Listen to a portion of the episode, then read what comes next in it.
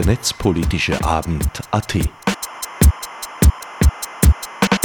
Keynotes, Kommentare, Diskussionen zu Themen und Fragestellungen der digitalen Gesellschaft.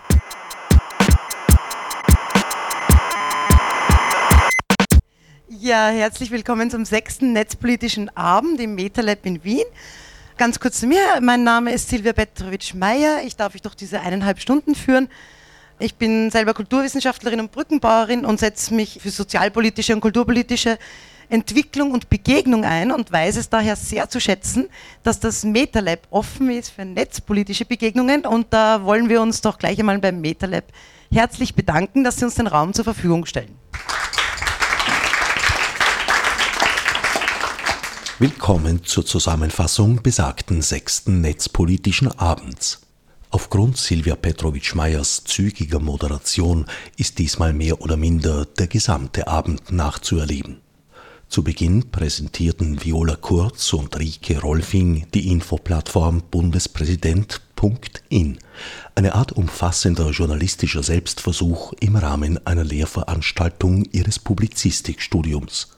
In ihrer detaillierten Auswertung geben sie einen guten, mit erfrischender Selbstironie gewürzten Überblick über ihre Erfahrungen mit dem gängigen Social-Media-Angebot und dessen augenblickliche Trends.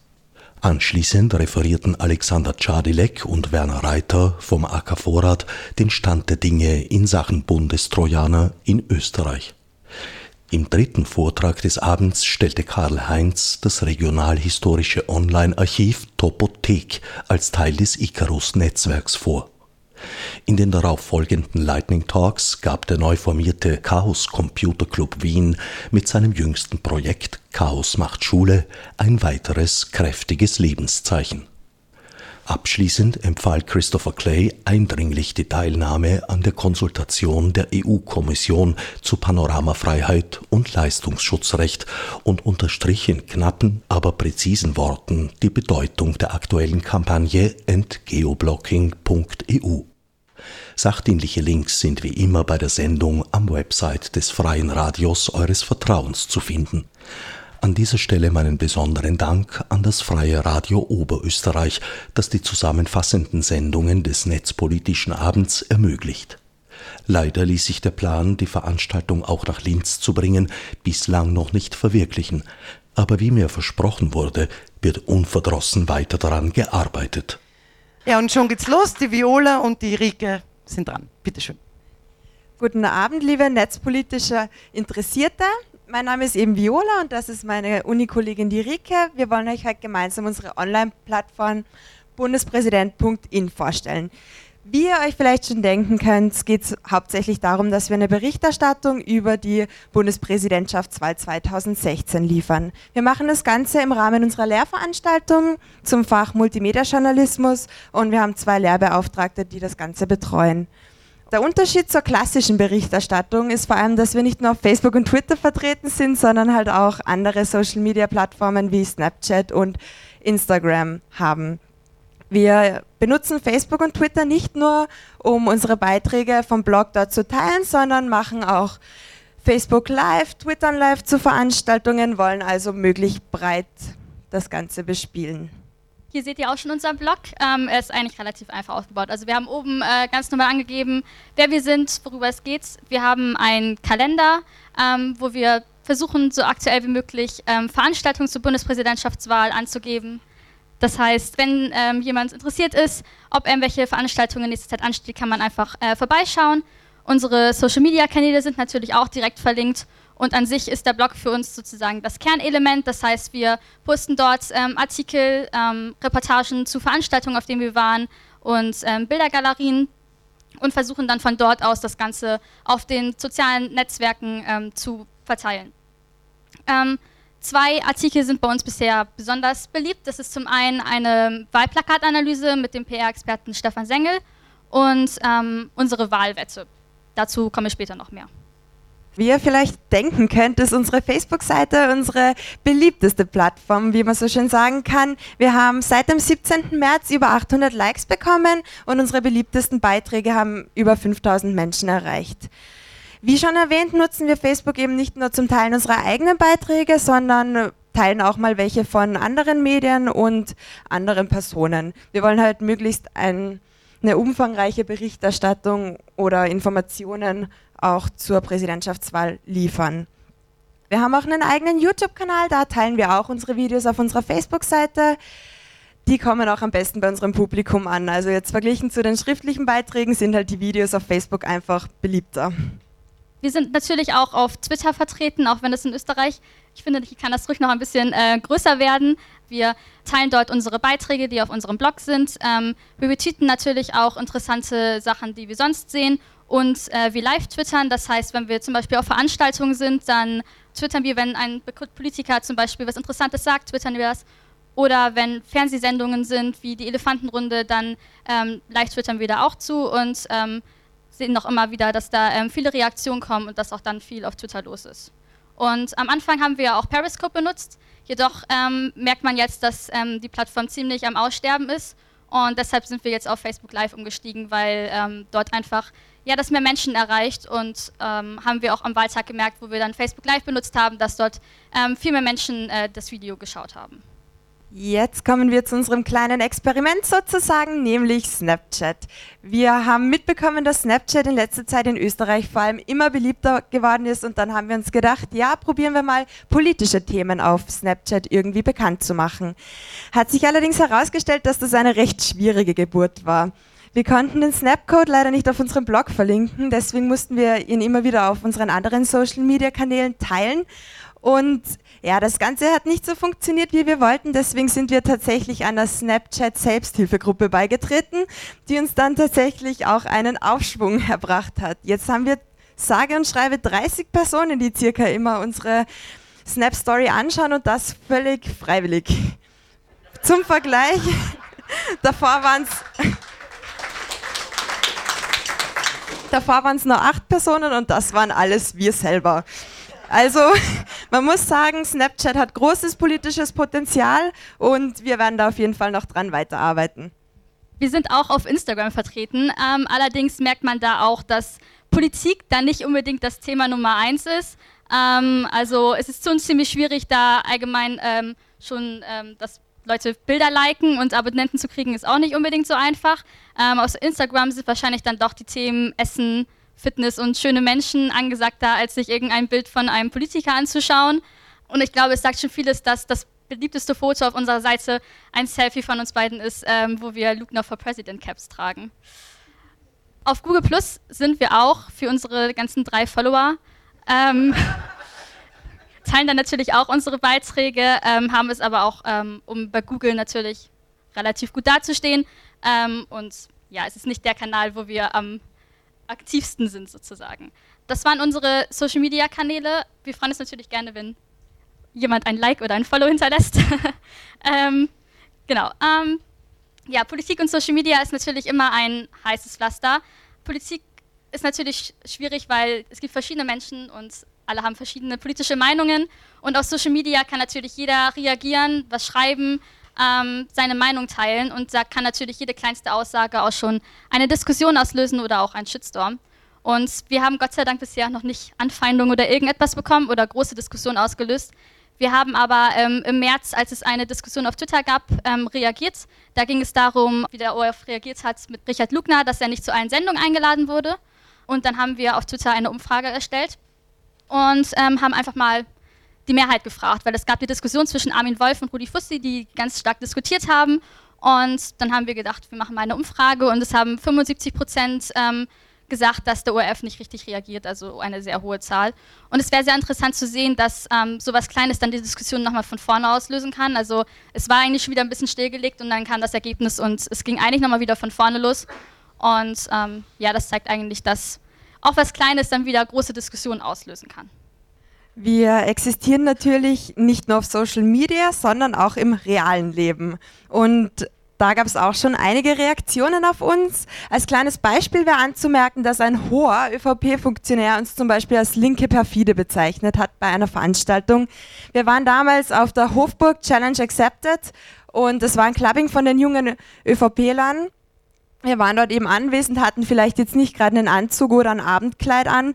Das gefiel ihnen wohl nicht so und wir wurden halt schnell etwas abgestempelt. Das ist allerdings auch schon das einzige Negativbeispiel, was man wirklich nennen kann. Sonst werden wir eigentlich immer recht seriös behandelt, werden als Journalisten wahrgenommen und auch so behandelt, wie gesagt. Beim Lugner bekamen wir zum Beispiel sofort einen Presseausweis und durften auch dann in den Pressebereich. Und wir wurden auch schon des Öfteren nach unseren Visitenkarten gefragt. Auch als wir den Herrn Hunsdorfer durch, bei seinem Spaziergang durch den 10. Bezirk begleitet haben, ist die Pressesprecherin direkt auf uns zugekommen und hat uns sogar gefragt, ob wir ein exklusives Interview mit ihm führen wollen. Die waren auch sehr offen gegenüber den neuen Medien. Wir durften dort live mitsnappen und haben sogar ein Selfie auf Snapchat mit dem Hunsdorfer gemacht. Allerdings wurden wir auch dort mit Stalkern verwechselt. Eine Dame hat mich nämlich freundlich, aber bestimmt gefragt, ja, warum filmt ihr denn da die ganze Zeit? Wollt ihr vielleicht ein Selfie mit dem Herrn Hunsdorfer machen? Also auch da ist es nicht immer ganz klar, ob wir Journalisten sind oder nicht, aber im Allgemeinen lässt sich wirklich sagen, die meisten gehen sehr professionell mit uns um. Ob wir uns wohl oder unwohl bei den jeweiligen Veranstaltungen fühlen, hängt natürlich nicht nur damit zusammen, sondern vor allem auch, wie die politischen Einstellungen der jeweiligen Veranstalter sind. Politik ist halt leider ein schwieriges Thema, vor allem ist es nicht neutral, wir haben alle sehr starke Meinungen dazu.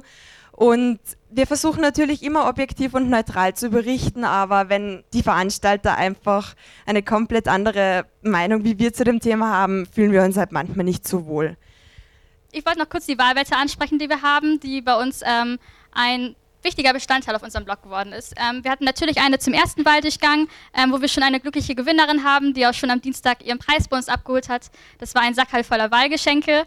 Ähm, und jetzt geht es natürlich zum zweiten Wahldurchgang. Ähm, auch wieder eine Wahlwette, ähm, die ist seit heute auch online. Das heißt, es kann gerne jeder mittippen. Ähm, und man muss einfach nur tippen, wer, ja, wie viel der jeweilige Kandidat, wie viel Prozent er wohl bekommen wird. Und ja, dann kann man wieder ein Sacker voller Wahlgeschenke gewinnen. Vielleicht hat da ja jemand Lust drauf. Und das war's von uns. Danke fürs Zuhören. Wenn Fragen sind oder Anregungen, gerne.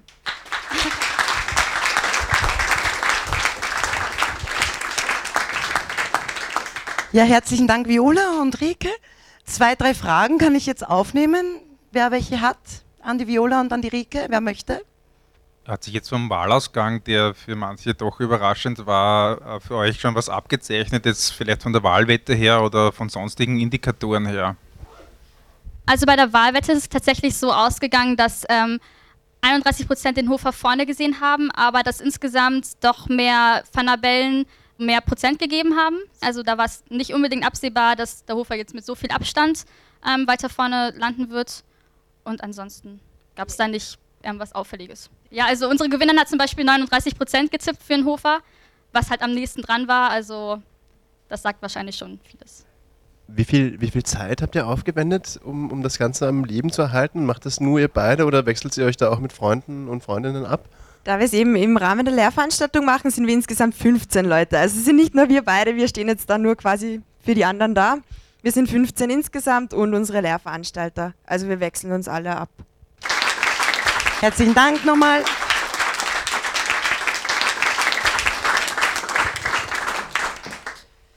Vortrag Nummer zwei sind der Alexander Jadilek und der Werner Reiter. Der Alexander ist Jurist und Werner Reiter ist Pressesprecher von AK Vorrat. Sie werden jetzt sprechen über Bundestrojaner in Österreich. Die Präsentation heißt Überwachung von Nachrichten, die im Wege eines Computersystems übermittelt werden. Man kann aber auch Bundestrojaner dazu sagen. Man kann aber auch Spionagesoftware dazu sagen, und zwar Software, die zur Spionage gegen die Bürgerinnen und Bürger dieses Staates eingesetzt wird. Kleines Ratespiel zu Beginn. Äh, wie lange dauert es in Österreich, äh, bis nach einem Terroranschlag, der international stattfindet, ein Überwachungsgesetz aus der Schublade gezogen wird? Schätzungen? Also machen wir es kurz. Die Auflösung lautet, beim polizeilichen Staatsschutzgesetz hat es 83 Tage gedauert, beim Bundestrojaner heuer waren wir schon deutlich schneller. Neun Tage nach den Anschlägen von Brüssel war schon ein neuer Gesetzesvorschlag da. Der ist schon sehr lange in der Schublade gelegen. Es gab schon Medienberichte im November 2015, die darauf hingewiesen haben, aber nach solchen Anschlägen nutzt man die Gelegenheit, um solche Gesetze dann auf die Bahn zu bringen. Noch dazu, und das ist besonders peinlich, äh, ist in den Erläuterungen zum Bundestrojaner äh, ein Hinweis drinnen auf eine Zeitungsente. Die New York Times haben schon im November des Vorjahres gezeigt, dass das Gerücht, dass äh, die Anschläge über eine PlayStation 4 geplant wurden, falsch ist. In den Erläuterungen des Justizministeriums ist dieser Hinweis nach wie vor drinnen. Worum geht es beim Bundestrojaner? Im Wesentlichen geht es darum, Kommunikation abzufangen, bevor sie verschlüsselt wird. Also wir sind hier so im äh, Umfeld von Crypto Wars und das ist ein österreichischer Ansatz dazu. Der Ansatz ist brandgefährlich. Äh, das ist ein Sicherheitsbumerang. Es gibt zusätzliche Risiken bei der Strafverfolgung und zwar insofern, als hier eine Software eingesetzt wird, die relativ leicht entdeckt werden kann. Was tut man, wenn man Spionagesoftware als Kriminelle entdeckt? Man macht Gegenreaktionen. Und eine dieser Gegenreaktionen könnte sein, falsche Spuren zu legen. Das zweite sehr riskante äh, Thema bei diesem Bundestrojaner ist, dass der Staat auf Sicherheitslücken in Betriebssystemen angewiesen ist und äh, diese, diese versucht offen zu halten und damit alle Internet-User gefährdet. Es gibt also Probleme im gesamten Lebenszyklus dieser Software, beginnt von der Programmierung über das Spannungsfeld von Überwachung und äh, Online-Durchsuchung und geht bis hin dazu, dass einerseits die Software recht leicht entdeckt werden kann und dass es recht kompliziert ist, sie auch wieder von den Computern runterzukriegen. Der Alex wird dann im Detail noch darauf eingehen und damit übergebe ich auch schon an ihn. Ich möchte noch kurz darauf hinweisen, dass äh, das Gesetz derzeit in Begutachtung ist. Wir haben eine Stellungnahme abgegeben äh, und wir lehnen den gesamten äh, Gesetzestext, so wie er vorliegt, ab. Das ist ein Unterschied zum Staatsschutzgesetz, wo wir gesagt haben, na, es gibt schon Gründe für so ein Gesetz, aber äh, wir wollen einfach äh, ein verfassungskonformes Gesetz. In diesem Fall lehnen wir die Novelle einfach komplett ab, weil wir halt äh, wirklich Bedenken haben. Äh, wir denken, dass sie mehr Probleme schafft, als sie löst. Äh, der Verfassungsgerichtshof hat äh, im Vorratsdatenspeicherungserkenntnis eine ganz wichtige Aussage getätigt, nämlich, dass die Freiheit als Anspruch des Individuums und als Zustand der Gesellschaft von der Qualität der Informationsbeziehungen bestimmt wird. Und das ist ganz, ganz wichtig. Also nicht nur im Hinblick auf die gesamte Überwachungsgesetzgebung, sondern eben im Besonderen auch hier beim, beim Bundestrojaner bei der Überwachungssoftware. Information ist das Substrat unserer Gesellschaft. Information ist elementar für den Umgang der Menschen miteinander in der Gesellschaft. Und wir sehen, äh, dass, was jetzt auch durch Studien belegt wird, dass äh, es einen sogenannten Chilling-Effekt gibt. Wenn die Leute wissen, dass sie überwacht werden, ändern sie ihr Verhalten. Das hat halt gesamtgesellschaftliche Auswirkungen. Ja. Es ist jetzt nicht jeder betroffen von dieser Überwachungssoftware im Konkreten, ja, aber über die Kontaktbegleitpersonen, über die Kommunikationspartner, gerade bei Journalisten, Journalistinnen, kann es eben sein, dass man eben doch in das Umfeld hineinkommt und vielleicht sein Verhalten ändert. Und am Ende des Tages werden die Menschen schweigen, äh, wenn sie Repression verspüren und wir wollen alle keine Gesellschaft, die schweigt. Das wäre auch ein bisschen langweilig. Schauen wir uns mal an, was so im Gesetzestext drinnen steht. Auch äh, wenn man den Gesetzestext liest, denkt man sich beim ersten Blick, beim ersten Lesen, ja, da hat sich der Gesetzgeber schon einiges überlegt, Safeguards eingebaut, das ist gar nicht schlecht, nur wenn man dann ein bisschen ins Detail geht, sieht man halt sehr, sehr viele Probleme. Ja. Wir haben den gleichen Anwendungsbereich wie beim großen Lauschangriff, das ist eben diese optische und akustische Überwachung von Personen, die seit 20 Jahren im österreichischen Rechtsbestand ist und seit damals von Beginn an natürlich massiv Kritik erfahren hat. Ja, und die Kritik ist bis heute nicht verstummt. Nicht? Also es geht hier um Eingriffe in die Privatheit und es geht hier auch um den Kernbereich privater Lebensgestaltung. Kurz zu den Details eben, die Überwachungssoftware darf nur, wie der Werner gesagt hat, es geht eben um die Überwachung von Kommunikation äh, vor und nach einer allfälligen äh, Verschlüsselung. Die Argumentation des Bundesministeriums für Justiz ist die, dass ja eben durch die heutigen Kommunikationstechnologien äh, die Leute äh, auf verschlüsselte Kommunikation umsteigen und die Behörden brauchen einfach eine Ermittlungsmaßnahme, äh, um dem entgegenzutreten. Der Anwendungsbereich ist äh, insofern eingeschränkt, als dass wir ein, eine Straftat äh, oder eben eine terroristische Vereinigung oder kriminelle Organisation haben müssen. Also die Straftat muss mit mehr als zehn Jahren Freiheitsstrafe bedroht sein. Das ist schon ein enger Anwendungsbereich. Ja. Weiter muss ein dringender Tatverdacht vorliegen. Dringender Tatverdacht heißt nichts anderes, als die Verdachtslage muss hoch sein. Und äh, das heißt, äh, es muss mit einer sehr großen Wahrscheinlichkeit eben von einer Tat äh, äh, ausgegangen werden oder dem Vorliegen einer terroristischen Vereinigung oder einer äh, kriminellen Organisation. Dieser dringende Tatverdacht ist natürlich ein bisschen dehnbarer Begriff auch. Ja.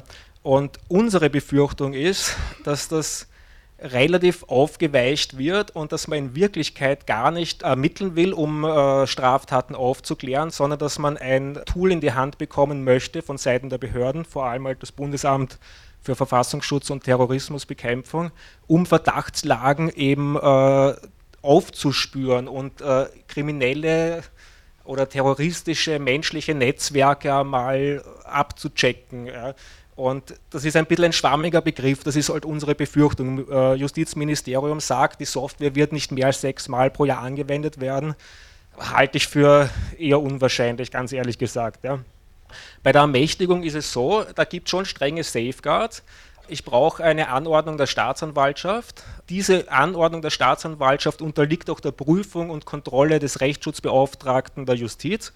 Und diese Anordnung muss auch durch einen Richter, durch einen Haft- und Rechtsschutzrichter äh, bewilligt werden. Ja. Das Problem ist diese sogenannte Stambilienbewilligung. Das läuft halt so, äh, dass die Staatsanwaltschaft praktisch äh, das Schriftstück dem Richter übermittelt und er nur mehr unterschreibt. Und wenn er das ablehnt, muss er es begründen, warum er es ablehnt. Also er muss die positive Bewilligung nicht mehr begründen. Ist natürlich ein Riesenproblem. Da ist man sich auch in der Richterschaft in Österreich durchaus bewusst. Das wird auch unter den Richtern äh, diskutiert. Die meisten Haft- und Rechtsschutzrichter sind junge, unerfahrene Richter und ich habe selber gesehen bei meiner Gerichtspraxis am Straflandesgericht Wien, dass zum Beispiel bei der Telekommunikationsüberwachung quasi alles bewilligt wird, die Haft- und Rechtsschutzrichter das sich kaum durchlesen und wirklich wenige Richter sensibilisiert sind. Also das ist jetzt kein großes Geheimnis und ich möchte niemandem was unterstellen, dieses Problem ist durchaus bewusst wenn wir jetzt die technischen äh, äh, Details noch ein bisschen anschauen, ja, der Albert Steinhauser hat im Innenausschuss nachgefragt, wie es denn jetzt ausschaut mit der technischen Umsetzung dieser Software. Was ist das für eine Software? Wie soll sie funktionieren? Was sind die Details? Nicht? Und da kam halt im Innenausschuss die Aussage, na, haben wir uns nicht überlegt. Ja.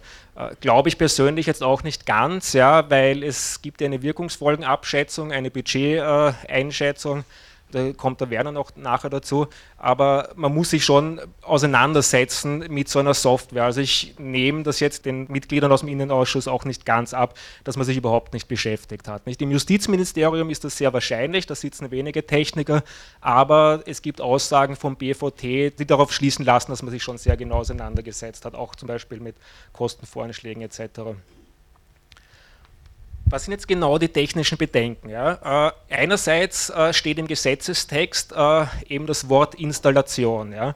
In den Erläuterungen, in den Materialien und im äh, Justizministerium selber sagt man, äh, eine Remote-Installation, eine Ferninstallation äh, soll nicht zulässig sein. Ja?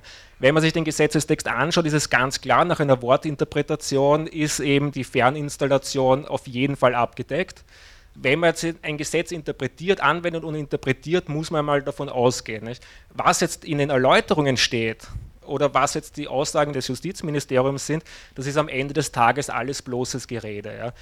Die Motivation dahinter, das muss jetzt jeder für sich selbst beurteilen. Persönlich denke ich, dass man sich da in der Logistik durchaus bewusst war und dass das eben keine Unachtsamkeit oder kein Fehler war sämtliche Techniker, und es sitzen ja auch heute einige im Raum, äh, haben uns bestätigt, dass eine Online-Durchsuchung, also eine Durchsuchung des Computersystems, also sämtlicher, sämtlicher Dateien und die Online-Überwachung, wie es auch in Deutschland zum Beispiel heißt, die Quellentelekommunikationsüberwachung, technisch einfach nicht zu trennen ist. Ja.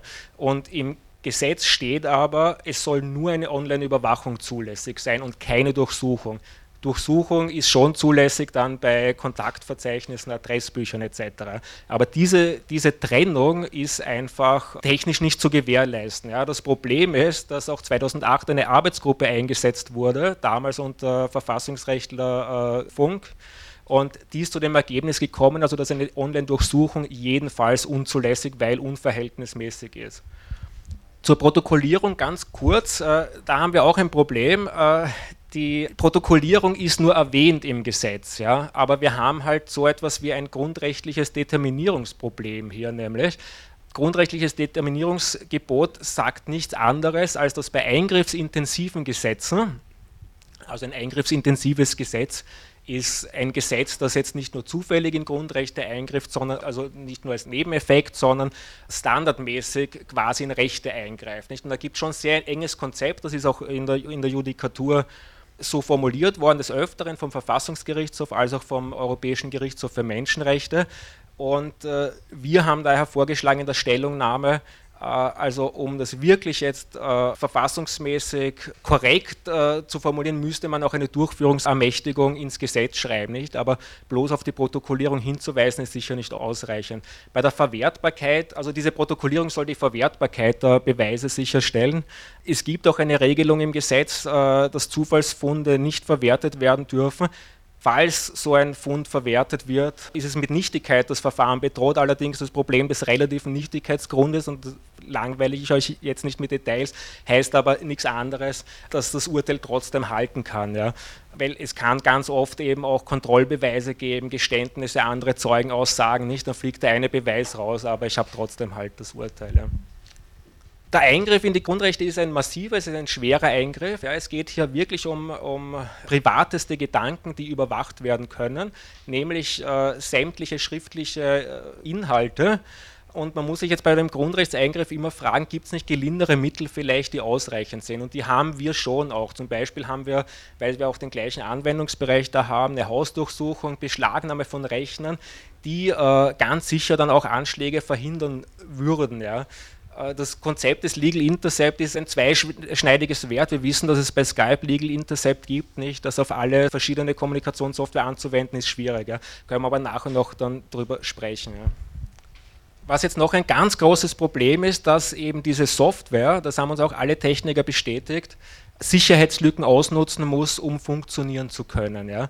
Jetzt hat der Staat dann natürlich ein Interesse, dass Sicherheitslücken nicht geschlossen werden. Ja, und das betrifft uns alle. Alle haben wir ein Computersystem, Handy, Laptop, PC, Smartphones, alles fällt unter den Begriff Computersystem. Ja. Wenn jetzt kritische Sicherheitslücken äh, offen gehalten werden, ist es ein massives Problem für die gesamte Cybersicherheit äh, in Österreich. Ja. Das Bundesamt für Verfassungsschutz und Terrorismusbekämpfung äh, wird zuständig sein für den Betrieb der Software und Gleichzeitig ist es aber auch zuständig für die Aufrechterhaltung der Cybersicherheit. Das ist ein Widerspruch, der nicht auflösbar ist. Äh, unsere Anfragen ans BVD oder auch jetzt bei Veranstaltungen, wo wir gefragt haben, äh, da, da, kam dann gar keine Antwort. Das Problem ist durchaus bewusst, aber der Widerspruch ist nicht aufzulösen. Ja. Äh, kleines Humor am Rande, dieses Jahr, Ende des Jahres wird die NIS-Richtlinie, die Richtlinie zur Netzwerk- und Informationssicherheit in Österreich umgesetzt und operative NIS-Behörde wird aller Voraussicht nach das BVD sein. Ja. Es gibt noch ein äh, ganz schlimmes äh, Thema in dem äh, Gesetz, und zwar die Gedankenpolizei, äh, wie sie George Orwell äh, schon skizziert hat äh, in 1984. Und zwar geht es darum, dass diese Software auch grundsätzlich Entwürfe von E-Mails beispielsweise oder von anderen Nachrichten lesen kann. Das heißt, bevor eine Nachricht noch abgeschickt wird, kann der Entwurf schon gelesen werden und damit sind wir schon sehr nah an dem, äh, was Orwell als Dystopie formuliert hat.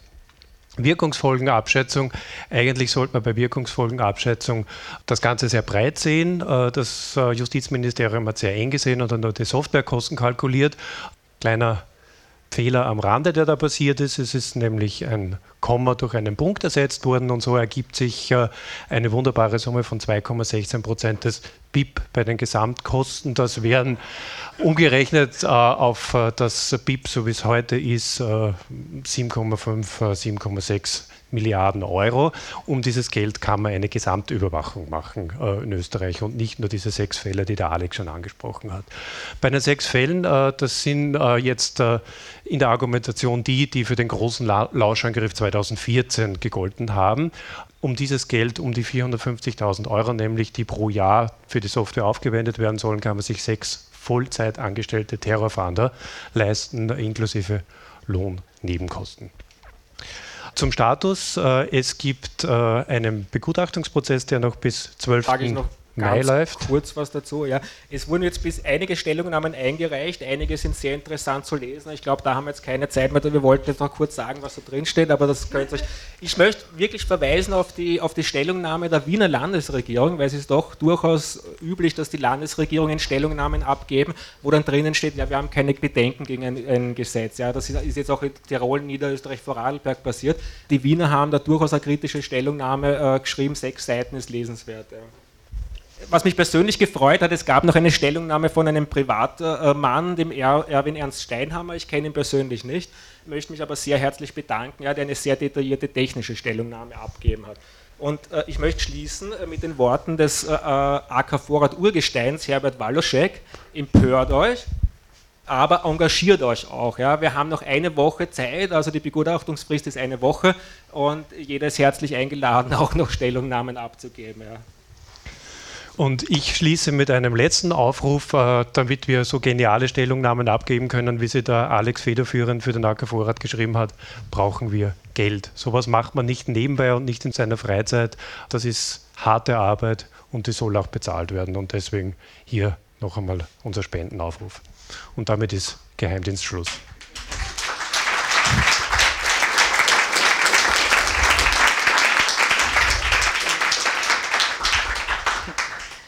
Kann man die Stellungnahmen, die es schon gibt, am AK Vorrat Website einsehen? Es sind alle Stellungnahmen auf der Parlamentswebseite. Ja. Wenn man auf die Parlamentswebseite geht, äh, ist auf der linken Seite die Abteilung Begutachtungsverfahren und äh, da findet man es. Ja. Und äh, alle werden immer sofort, also wenn das beim Parlament einlangt, online gestellt. Unsere gibt es auf unserer Seite. Ja. Vielen herzlichen Dank, Maximilian Schubert Isper. Wir vertreten Internet Service Provider in Österreich. Einen Aspekt habt ihr nicht angesprochen, beziehungsweise nur kurz gestreift, und zwar, das war der des tatsächlichen Nutzen. Wir haben mit Praktikern gesprochen, die gemeint haben, es war vielleicht eine smarte Idee, 2008 darüber nachzudenken, Standcomputer mit Software zu infizieren.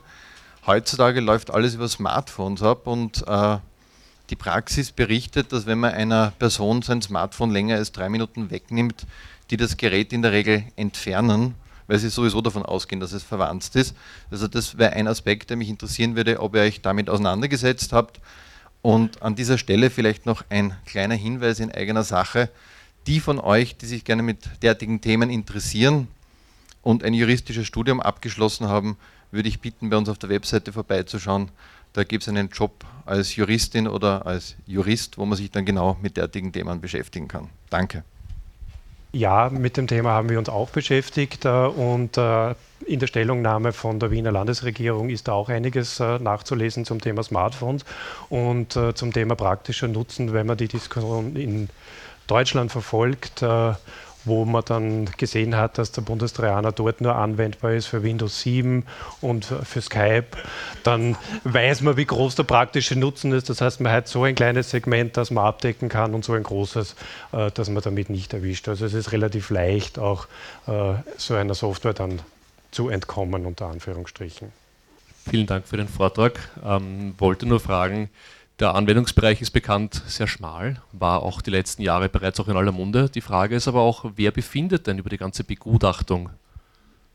Die werden schon alle durchgelesen im Justizministerium und äh, hoffentlich äh, die Kritik aufgenommen und in der Regierungsvorlage dann berücksichtigt. Ja. Äh, wie gesagt, die Begutachtungsfrist läuft noch eine Woche wir hoffen, dass unsere und die Kritik der anderen auch schon auf Gehör äh, stößt und dass wir zumindest jetzt einmal noch mehr Zeit haben, halt um unsere Argumente durchzubringen. Ne? Weil ursprünglich geplant war schon relativ schnelle Gesetz, äh, äh, also Beschlussfassung im Plenum, äh, wobei wir gesehen haben, beim Staatsschutzgesetz äh, hat schon was gebracht, die Kritik. nicht. Also es hätte ja auch schon letzten Sommer äh, beschlossen werden sollen. Ja. Wir haben es geschafft, die Gesetzgebung äh, etliche Male zu verhindern.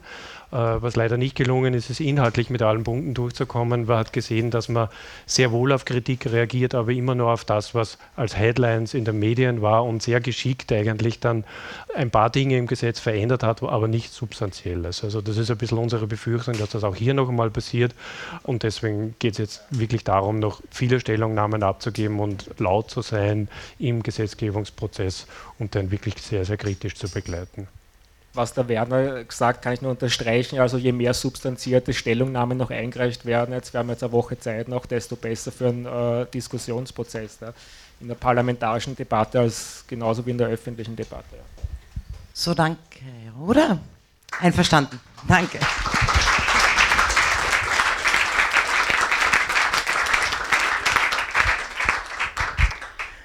Wie ihr seht, ein sehr gemischtes Programm heute und daher jetzt endlich ein Einblick in die Archivwelt vom Karl-Heinz. Bitte zur Topothek. So, wunderschönen guten Abend von meiner Seite. Herzlichen Dank, dass ich hier sein darf. Zu etwas ganz anderem. Wenig Spionage, zumindest kein offenkundiger Hintergrund diesbezüglich. Äh, die Topothek, lokalgeschichtliches Netzwerk, was steht, steckt dahinter? Vielleicht einmal kurz zur Kontextualisierung. Wo ist die Topothek anberaumt? Die Topothek ist ein Projekt von ICARUS, International Center for Archival Research. Ja, das ist im Prinzip ein internationales Archivnetzwerk mit über 170 Partnern in über 30 Staaten in Europa und Übersee. Eigentlich darum ins Leben gerufen, um die Archive bei den Herausforderungen des digitalen Zeitalters unter die Arme zu greifen. Was digitalisiert man, wie digitalisiert man, welche Standards verwendet man, wie stellt man es ins Netz und vor allem die Archive zu vernetzen. Wir selber betreiben drei große Portale. Eins ist Monasterium, ein medievistisches Thema, also mittelalterliche Pergamenturkunden, das größte weltweit mit über 600.000 inzwischen in Wort und Bild. Für Familienforschung Matricula Online, über 10 Millionen online, fünf Diözesen, aber wenn jemand Familienforschung betreibt, man spart sich jede Menge Geld und Reisekosten und Zeit, ähm, weil man es vom Schreibtisch aus aufrufen kann, alles kostenfrei. Ja, und das dritte ist jetzt die Topothek. Da sind wir daran gegangen, das lokalhistorisch relevante Material, das sich vorwiegend in privater Hand befindet, online zugänglich zu machen. Was ist also die Topothek? Ähm, grundsätzlich eine Online-Plattform, wo die Bevölkerung, jeder Einzelne, jede Einzelne aufgerufen ist, mitzuarbeiten. Lokalhistorisch relevantes Material, das sind Fotos, das sind Dokumente, Urkunden, kann eigentlich alles sein, können auch Audios und Videodateis sein. Wie gesagt, in privaten Händen. Es soll gespeichert, erschlossen, virtuell sichtbar gemacht werden es ganz wichtig ist, es geht nicht um Sichtbarmachen, sondern auch um die Sicherung, um die Übergabe an die nächsten Generationen. Oft kommt es ja vor, das ist gelebte Praxis, jemand stirbt, was machen die Erben? Sie nehmen den Bausch und Bogen, hauen alles weg und letztendlich ist es dann für immer verloren. Prinzipiell ist die Topothek auf drei Pfeilern aufgebaut. Das ist einerseits die Verortung, die Datierung und die Verschlagwortung. Mit diesen drei Parametern kann man Inhalte genau festlegen und auch recherchierbar machen. Wie funktioniert das Ganze? Das Ganze ist gemeindeweise organisiert. Beispiel Eichbüchel, das ist, kann jedes andere auch sein. Das ist sozusagen die Startseite einer Topothek. Beschlagwortung, man kann nach, Schlagwörtern suchen, man kann innerhalb einer Zeitschiene den Zeitraum eingrenzen vom bis und die Verortungen sind auch möglich. Also jedes Foto, das hier zu sehen ist, ist mit einem Ort verbunden. Das heißt, hier kann man auch Korrelationen herstellen. Die Struktur der Topothek ist denkbar einfach, ist nämlich sehr dezentral. Man kann das nicht sagen, es ist eine Topothek und da wird alles reingefüttert. Ganz im Gegenteil. Äh, es gibt Betreiber und es gibt Betreuer der Topothek. Das ist einmal ganz wichtig zu unterscheiden. Betreiber sind in der Regel Gemeinden oder andere Institutionen mit öffentlichem Recht oder äh, Körperschaften, die assoziiert sind mit Gemeinden, Vereine, Verschönerungs- und Kulturvereine gibt es ja meistens in den Gemeinden. Wichtig ist, warum ist das wichtig? Ähm, um die Öffentlichkeitswirksamkeit bzw. um den allgemeinen Nutzen in den Vordergrund zu stellen und auch die nachhaltige Absicherung. Gemeinden haben doch eine gewisse äh, Stabilität, würde man meinen. Betreut, innerlich betreut wird die Topothek von freiwilligen Topothekaren und Topothekarinnen. Das sind in der Regel Personen, die gut vernetzt sind, verwurzelt sind in einer Gemeinde, schon eine starke Affinität zur Geschichte haben, vielleicht selber schon gesammelt haben, die als Vertrauensperson gelten, damit andere Personen mit dem Material zu ihnen kommen und sie nehmen eben das Scannen vor und füttern die Datenbank mit den Materialien. Wie geht die Datenerfassung? Ähm, prinzipiell ist es wichtig zu sagen, dass wir es sehr einfach gehalten haben, weil wir müssen davon ausgehen, dass die Topothekarinnen und Topothekare nicht mit dem Computer aufgewachsen sind, also wirklich computeraffin sind. Das heißt, ein Eintrag ist im Prinzip eine Zeile. Also das ist überschaubar und man kann es eigentlich, man kann eigentlich kaum was falsch machen. Und was man reingibt, sieht man auch sofort, wie es ausschaut. Also es ist durchaus benutzerfreundlich angelegt. Was kann die Topothek? Äh, ein kleines Beispiel. Also die Topothek Eichbüchel hat 770 Einträge, in dem Fall Fotos in Summe. Wenn ich jetzt eine Suche durchführe nach einem Julius Offenböck zum Beispiel, der bekannt ist in Eichbüchel, und das durchführe, diese Suche, wird es auf 16 Ereignisse heruntergebrochen mit den dazugehörigen Orten. Und wenn ich jetzt sage, okay, ich schaue mal eins an, ein Foto, dann sieht man hier ein Gruppenfoto und wenn man sich da links anschaut, das Feld, das sind sämtliche Namen der dargestellten Personen, die wiederum angeklickt werden können. So sieht man, wo sind die wiederum verlinkt. Das heißt, hier können Netzwerke sehr schnell aufgerufen und identifiziert werden. Aber Personen sind nur ein Aspekt des Ganzen. Bei dem Foto zum Beispiel sind natürlich die Personen von primärem Interesse, aber hier geht es um ganz was anderes. Wenn Lokalgeschichte gemeint ist, dann geht es auch um die Details. Denn in dem Foto kann man mindestens drei Liegenschaften auch mit erfassen. Es ist vielleicht gar nicht uninteressant, das Ganze auf einem Rasen spielt und dass da hinten ein Zaun verläuft. Denn heute ist da wahrscheinlich ein Parkplatz und ein Biller drauf oder was auch immer. Das heißt, für die topografische Entwicklung eines Ortes ist das äh, ganz diese Details oft ganz entscheidend. Oder zum Beispiel Mode, die Handtasche, der Revers vom Herrn, das sind lauter Sachen, die auch einfließen können. Oder Autofreaks würden eher das Kennzeichen bzw. diese Aufschrift, den Scheinwerfer beschlagworten und damit auffindbar machen. Das heißt, diese große Zahl an Anwendungsbereichen macht die Topothek fähig, nicht nur in Genealogie und Familienforschung angewendet zu werden, sondern auch in allgemeinen regionalgeschichtlichen Fragestellungen, wenn man die Mode denkt, volkskundliche Sachen und jede Art von Fragestellungen, die einfach spezifisch interessiert sind. Also zum Beispiel eine mögliche Fragestellung wäre Damenhutmode zwischen 1920 und 50. Soll Leute geben, die das interessiert. Wenn es entsprechend beschlagwortet ist, kann man dann niederösterreichweit Fotos mit Damenhüten haben und äh, aus dem durchaus Schlüsse ziehen, wie sich die Modeentwicklung vollzogen hat. Also man kann sagen, das ist ein zeitgemäßer Zugang zur Geschichte. Es ist nie fertig, aber auch immer aktuell. Das heißt, es ist ein Fass ohne Boden letztendlich. Äh, es gibt keine Zahlbeschränkung, keine quantitativen Beschränkungen bei der Topothek, nach oben offen. Ergänzung zu Chronik, Museum und Ausstellungen aus eigener Erfahrung. Ich habe mehrmals Heimatbücher geschrieben, also Ortsgeschichten, auch wenn sie manchmal über 1000 Seiten geworden sind. Da fließt nur 10% des Materials ein. Was macht man mit dem Rest? Das ist also so ein Sammelbecken, um das auch veröffentlichen zu können, was eben in die Druckpublikation nicht reinpasst.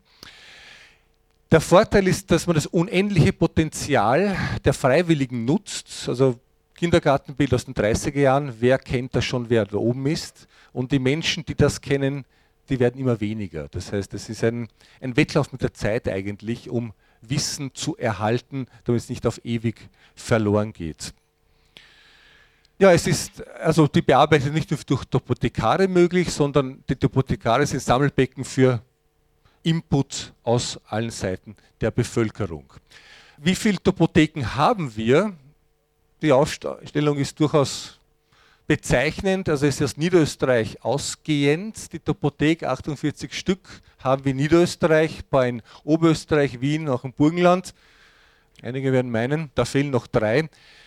Die Topothek ist nämlich ein internationales Projekt, wie schon gesagt. Ähm, Icarus ist ein europaweites Netzwerk und wir haben jetzt dieser Zeit ein vierjähriges Europäische Union Projekt, eine Applikation eingereicht und ist bewilligt worden. Das heißt, wir können in diesem Rahmen des Projekts mit 17 EU-Partnern in einem Work Package die Topothek auch europaweit ausbreiten. Das heißt, in den nächsten vier Jahren entstehen von Finnland bis Palermo bzw. Madrid Topotheken, die eben die Grundlage der Geschichte, nämlich die Gemeindeebene erfasst. Und wenn, wenn man sich überlegt, welche Recherchemöglichkeiten das ergibt, so äh, ist da für die Geschichtsforschung grundsätzlich ganz, sind ganz neue Optionen möglich.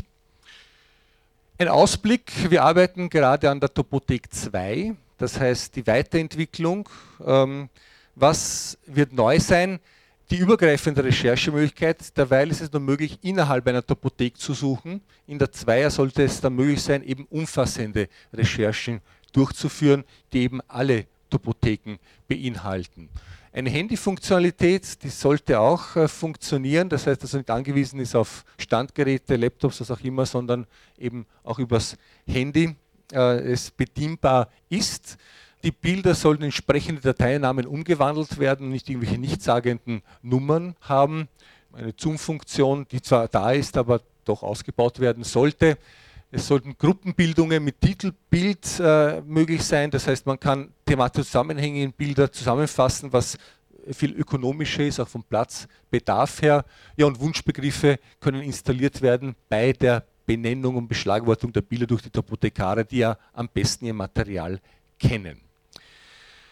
Vielleicht noch ganz äh, interessant, seit 2015 ist die Topothek offizielles Landesprojekt, das heißt unterstützt von der Kulturabteilung und vom Niederösterreichischen Landesarchiv. Das heißt, äh, wir kooperieren mit dem Niederösterreichischen Landesarchiv in St. Pölten, die in der Qualitätssicherung tätig sind und auch infrastrukturell bei Schulungen und so weiter Räume zur Verfügung stellen. Aber diese Kooperation wird in weiterer Folge ausgebaut werden. Also bei lokalhistorischen Seminaren, Gemeindearchivseminaren wird die Topothek auch immer mehr eine Rolle spielen. Das wäre es im Prinzip gewesen in aller Kürze. Ich freue mich auf die Fragen. Danke vielmals.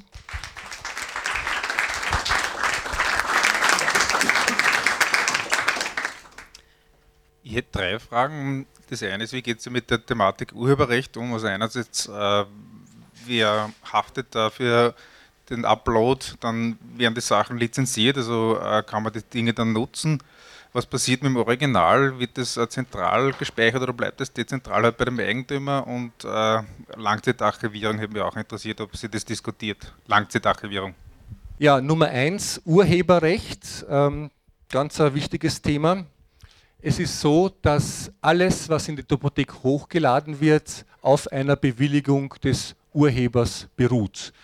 Wenn man ihn kennt, das ist natürlich immer die Frage. Das Kindergartenbild von den 30er Jahren ist halt schwierig, einen Urheber festzustellen. Auf jeden Fall passiert es mit der Zustimmung des Besitzers. Sehr oft ist der Besitzer auch der Erbe des Urheberrechts. Bei verwaisten Werken was auch sehr oft vorkommt, wo überhaupt nichts zu klären ist. Bei verwaisten äh, Werken ist es eine Möglichkeit, über die Topothek sie aus dem verwaisten Status zu nehmen, denn die Rechtsprechung in die Richtung europaweit geht in die Richtung, dass verwaiste Werke Verwertungsgesellschaften zugeführt werden. Was war das ähm, zweite? War die Lizenzierung in keiner Weise, also das ist offen. Hier wird keine Lizenzierung durchgeführt. Die Originale, die bleiben, wo sie sind, also beim Besitzer. Sie werden nur eingescannt und dann dem Besitzer zurückgestellt durch die Topothekare. Es gibt auch ein Formular zwischen Topothekar und Besitzer der Materialien, die die Rechte und Pflichten sozusagen beinhalten. Auch zwischen Icarus und der Gemeinde als Betreiber gibt es eine Vereinbarung, die abgeschlossen wird. Und die Langzeitarchivierung, es ist angedacht, dass das Material jetzt nicht nur auf unseren Servern läuft und gespeichert wird, sondern auch vom Landesarchiv äh, als Backup gespeichert. Also es gibt mindestens drei Backups, also Redundanz ist jetzt eine wirkungsvolle Möglichkeit, um eine Langzeitarchivierung in Angriff zu nehmen. Ich, mich hier interessiert, ob zum Beispiel eine Creative Commons Lizenz draufgeben wird, dass dann das Bild äh, weiterverwendet werden kann. Also die Bilder sind nicht downloadbar jetzt einmal vor der Hand. Also wenn Sie, wenn, nein, der rechte Mausklick geht nicht. Aber wer sich dafür äh, interessiert, also es gibt ich eine Möglichkeit, die man nicht umschiffen kann. Aber prinzipiell geht es nicht.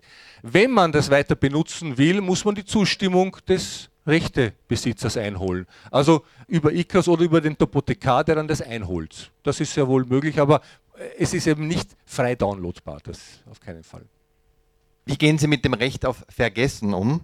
Stellen Sie vor, Sie haben eine burgenländische Gemeinde, da werden die Fotos vom Kameradschaftsbund oder damals vom, ganz ein anderes Beispiel, von einem äh, SS-Kampfverband hinaufgeladen und irgendwer beginnt dann munter alle Ahnen im Ort zu taggen und vielleicht empfindet das eine Person als nicht uneingeschränkt positiv und ersucht sie um die Entfernung des Bildmaterials. Wie würden Sie da vorgehen? Dankeschön. Ja, das ist natürlich ein, ein heikles Thema, kommt aber sicher ab und zu vor. Es ist so, dass wir kein Material oben lassen, das Betroffene belastet und wenn das äh, gewünscht wird von einer dargestellten Person oder von einer verwandten Person des Dargestellten oder der Dargestellten, dann nehmen wir das vom Netz. Also es ist, ähm, es ist die Freiwilligkeit, die der springende Punkt ist. Die Freiwilligkeit, das Material zur Verfügung zu stellen. In der Praxis, in der Praxis muss ich sagen, wir haben einige, wenn Sie da durchklicken durch die Topotheken, wir haben einige äh, oder eine große Anzahl an Fotos aus der Kriegszeit, auch durchaus einschlägige Darstellungen, wo Taggungen vorgenommen worden sind. Bis dato ist keine einzige, äh, kein einziges Ansuchen gekommen, um die Bilder vom Netz zu nehmen. Sollte so etwas eintreffen, werden wir das wahrscheinlich vom Netz nehmen, allerdings nicht, äh, also den Veröffentlichungsstatus äh, ändern. Vom Netz wird es nicht genommen, aber es ist nicht mehr öffentlich einsehbar. Da das ja ein internationales Projekt ist, äh, möchte ich fragen, kann man Texte auch zueinander über Spruchgrenzen hinweg semantisch auszeichnen? Also, dass man, wenn man im Kroatischen und im Deutschen dann quasi denselben Tag hat, dass man bei einer Suche zwei äh, in beide Sprachen gedeckte Bilder findet, beziehungsweise ist eine semantische Auszeichnung über die Dokumente hinweg überhaupt möglich? Ja, genau das ist ein Punkt des Work Packages, wo die Topothek drin ist, nämlich die internationale Angleichung, sprachliche Angleichung dieser, dieser Tags, die Entwicklung eines Katalogs, wenn man so möchte, ausgehend vom vorhandenen Material, das wir haben, das wir in Österreich entwickelt haben wir brauchen einmal in allen Staaten ein gewisses Grundgerüst, äh, von dem wir ausgehen. Und dann gibt es in jedem Staat einzelne Arbeitsgruppen, die das vereinheitlichen dann, also das Tagging. Wie es de facto aussehen wird, dass hier europaübergreifende Recherchen nötig, sind, das ist noch nicht technisch noch nicht ganz geklärt. Es geht zunächst einmal darum, die Topotheken national in den Staaten zu integrieren und dann schauen, wie wir das vernetzen können miteinander eben über Recherchen. Aber es wird über eine Art Tag Thesaurus gehen, wobei die Mehrsprachigkeit durchaus angedacht ist. Also Kroatisch, Finnisch, was auch immer da sein wird. Ich habe eine ganz andere Frage und zwar zur Qualität der Tags. Äh, wie sehr kennt sich eine Topothekarin bei der Hutmode 1920 bis 50 aus? Wie, wie, wie gut wie werden da die Tags ausschauen? Nein, ein Tag ist ja keine inhaltliche Analyse des Dargestellten, sondern ist einfach Damenhut. Das ist der ganze Tag. Und wenn man danach sucht, dann bekommt man, und der Fachmann und die Fachfrau ist dann die, die die Recherche durchführt. Und deren Aufgabe ist es dann, weiterführende Informationen daraus zu schließen. Es ist nicht die Aufgabe des Apothekars, hier jetzt tiefschürfende Analysen zu geben, sondern einfach zu identifizieren, das ist ein Damenhut und das ist ein, ein Markenzeichen dieses, dieses Wagens. Aber nicht, jetzt nicht tiefergehend. Es sei denn, er, er kann es wirklich, dann gibt es solche Kommentarfelder. Aber das ist jetzt nicht die Beschlagwortung, sondern es sind die Kommentare, die dann eingefügt werden. Äh, was für Content ist nicht gern gesehen oder würde gelöscht werden, wenn man es hochlädt? Also habt ihr irgendwelche Richtlinien bezüglich Pornografie oder Nacktdarstellungen? Also was die dargestellten Inhalte anlangt, so halten wir uns ganz einfach an die Gesetze. Also Wiederbetätigung, Pornografie, was halt so gängig ist, das hat bei uns auch nichts zu suchen. Wobei ich sagen muss, das ist sehr weit hergeholt. Also das Material, das hier hochgeladen wird, ist äh, im weitesten Sinne unbedenklich. Also, aber wie gesagt, wir halten uns da im Gesetzesrahmen, ganz einfach.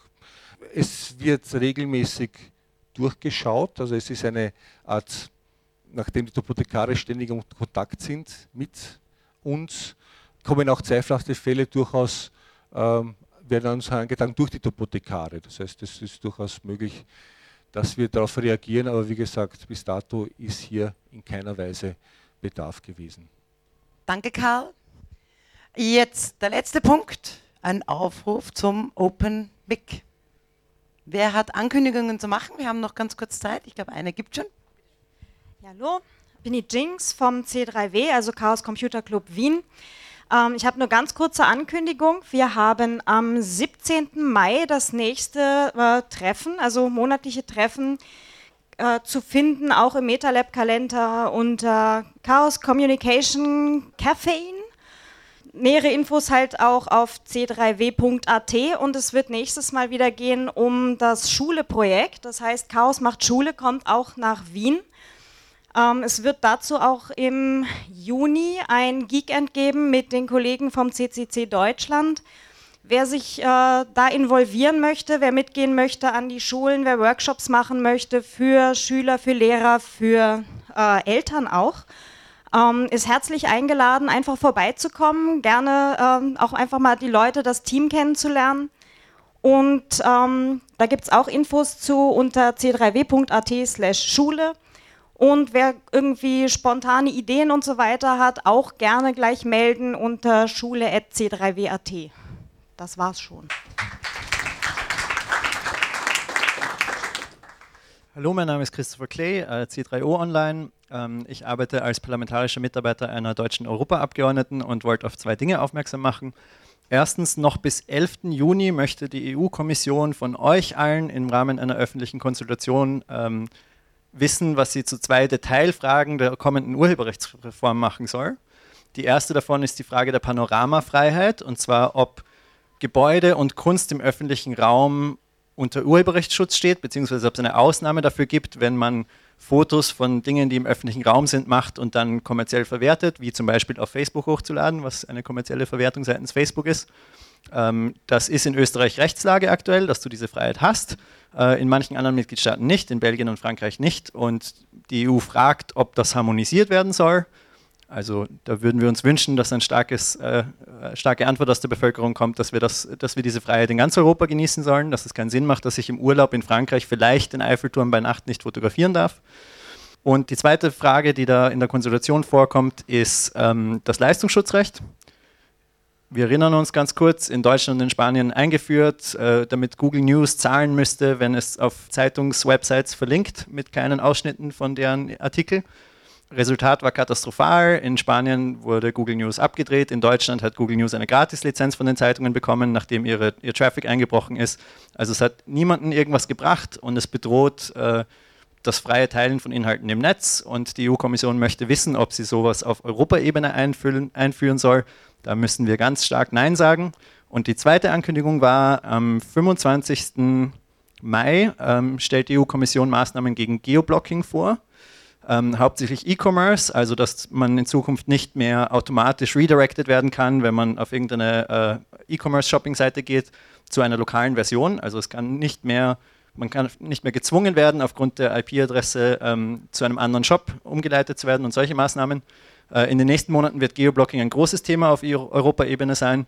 Und wenn euch das stört, dass dieser Inhalt in eurem Land nicht verfügbar ist, dann bringt euch in den nächsten Wochen und Monaten ein, kontaktiert eure Abgeordneten, weil darüber wird noch viel gestritten werden. endgeoblocking.eu, ich habe ein paar Sticker da. Danke.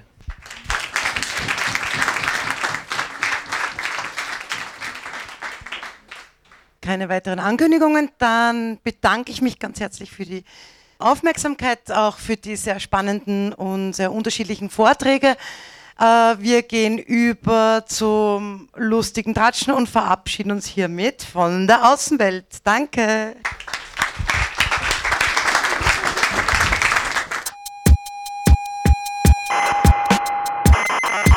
Sie hörten Mitschnitte vom Netzpolitischen Abend AT.